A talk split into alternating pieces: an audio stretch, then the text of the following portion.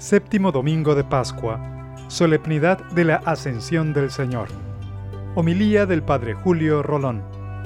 A trabajar. Nos encontramos en el séptimo domingo de este tiempo de Pascua y lo escuchábamos en la munición de entrada, se recalcaba. Ya estamos en el séptimo domingo de Pascua. Desde el domingo de resurrección hasta hoy han pasado siete semanas. No sé si nos hemos dado cuenta. Todo pasa tan rápido, ¿verdad? Que, en un abrir y cerrar de ojo estaremos en el 2023. Luego 2024 y habrán nuevos cambios en la diócesis, incluyendo el señor obispo que culmina su servicio en nuestra diócesis. Recuerden que en el 2024, aunque tenemos los 100 años de la fundación, hay cambios y eso afecta a los sacerdotes que llevaremos seis años en ese momento, en este servidor. Me pueden cambiar para esa fecha, eso puede venir. Estamos aquí para servir. Y, y al pasar este tiempo, pues hemos procurado vivir con intensidad este tiempo de Pascua. Y hoy el Señor se va. Michael nos cantaba un salmo donde jamás ese salmista que escribió ese salmo, jamás pensó que estaba profetizando lo que la iglesia celebra hoy y que Jesús eh, permitió que los apóstoles lo experimentaran.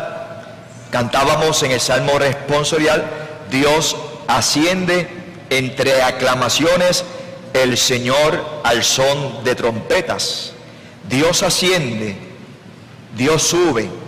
Y hoy la primera lectura tomada del libro de los Hechos de los Apóstoles y el Evangelio de Lucas, Lucas escribió ambos libros, el libro de los Hechos de los Apóstoles y el Evangelio que lleva su propio nombre, nos dice que el Señor delante de los apóstoles ascendió, se fue y se sentó a la derecha del Padre como Señor del mundo, del cosmos, del universo.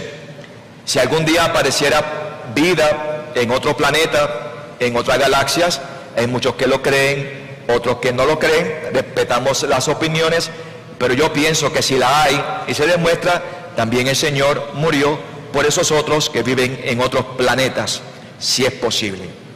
Así que Dios asciende, se sienta y es rey del universo.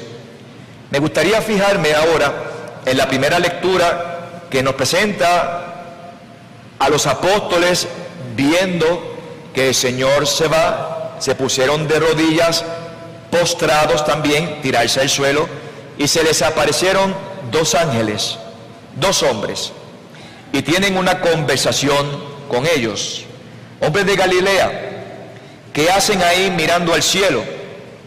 El mismo Jesús que les ha dejado para subir al cielo, vendrá igual, vendrá de igual manera que le han visto subir.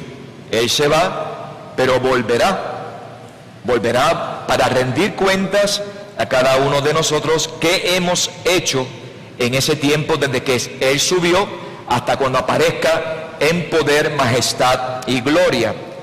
Por lo tanto, en esta expresión de los ángeles, ¿qué hacen ahí?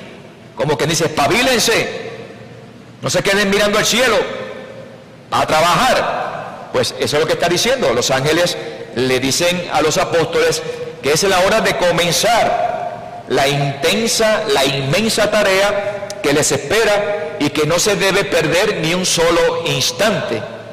Ayer se ordenaba el Padre George, una, una hermosa celebración, pero hay que trabajar. El jueves se ordena Padre Alberto, el diácono Alberto, se ordena y a trabajar y no mencionaron uno. Allí había un joven diácono también que estudió en el seminario, Kevin, en Mayagüez, y que es un joven que el viernes será ordenado sacerdote en Mayagüez, a trabajar, a sembrar la semilla. Fíjense que con la ascensión termina la vida terrena del Señor, por eso esta vela, el domingo que viene la vamos a apagar, porque no toca hoy, vamos a esperar Pentecostés se va a apagar diciendo yo me voy, pero quedan ustedes, Comienza la tarea de los discípulos y comienza la tarea de cada uno de nosotros. Y hoy, mm, en esta predicación, es bueno que oigamos unas palabras que dijo Jesús antes de irse y que solo las encontramos en el Evangelio de San Juan. Se llama la oración sacerdotal de Cristo. Y entre las cosas que Jesús dijo en aquella larga oración, San Juan presenta tres largas oraciones que no las encontramos en las otras escrituras, solo en el Evangelio de San Juan. Y entre unas palabras dice la siguiente, no pido que los saques del mundo. Está hablando de los apóstoles y está hablando de todos aquellos que creerían en Él. Por lo tanto, en esta oración estamos tú y yo. No pido que los saques del mundo. ¿Qué significa eso? Que no nos saques de nuestro ambiente, que no nos saques del propio trabajo, que no nos saques de nuestra propia familia. No pido que los saques del mundo, sino que los preserves del mal. Mi mente se va a esta tragedia de Texas. No los saques del mundo, sino presérvalos del mal. Terrible tragedia. ¿Cómo estarán esas familias? Vamos a ponernos un momentito a sus pies. Los que tienen hijos. Un niño, 18 años, matando a niños. Miren mis hermanos, Juan Pablo II dice, cuando no se respeta la vida, desde los inicios, desde el vientre de la madre, esto lo he dicho otras veces, no se respetará la vida en ninguna de las etapas de ellas. Y estamos legislando para que permitan matar niños. Y niños matando a niños. Te pido, dice el Padre, dice Jesús al Padre, no pido que los saques del mundo, que tienes una responsabilidad, que tenemos una responsabilidad. No te pido que los saques del mundo. Salvar la vida de un niño en el vientre de la madre no es una cuestión religiosa, es cuestión de dignidad humana sino que los preserves del mal. No juzgo a ese joven que hizo eso. ¿Qué revolución tendría en su corazón, en su interior, en su casa, en su propia familia? ¿Qué historia tendría? ¿No seremos culpables también acaso de eso cuando nos hemos burlado, por ejemplo, de los demás? Cuando le hemos señalado sus defectos. ¿O le llaman bullying? ¿A esto que estoy diciendo? Nos oponemos al bullying, pero amamos la vida desde la concepción. Te pido, dice Jesús, no los saques del mundo, sino que los preserves del mal. Porque, porque quiere el Señor que cada uno en su lugar continúe esa tarea de santificar el mundo para mejorarlo y ponerlo a los pies del Señor. No se mejora el mundo matando niños, lo empeora y nos convierte en salvajes, en bestias. Soy Señor, lo grita, lo reclama. Poner todo a los pies del Señor, las almas, las instituciones, las familias, la vida pública. Porque así y sólo así el mundo será un lugar donde se valore y se respete la dignidad humana, donde se pueda convivir en paz, con verdadera paz que tan ligada está a la unión con Dios.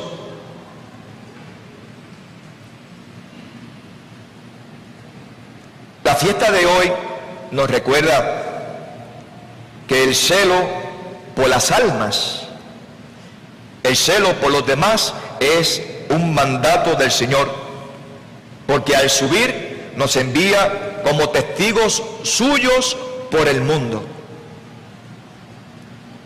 grande, grande es nuestra responsabilidad, muy grande. Porque ser testigo de Cristo supone antes que nada, mis hermanos, mis hermanas, procurar comportarnos según su doctrina, según su enseñanza, luchar para que nuestra conducta recuerde a Jesús. Quienes conviven o se relacionan con nosotros nos han de ver leales, sinceros, alegres, trabajadores. Tú y yo nos hemos de comportar como personas que cumplen con rectitud sus deberes y saben actuar como hijos de Dios en las incidencias que acarrea cada día. Esa es nuestra tarea. Esa es nuestra labor. Fíjense que las mismas normas, las mismas normas corrientes de la convivencia, que para muchos quedan en algo externo necesario para el trabajo social, para el contacto social, para el trato social.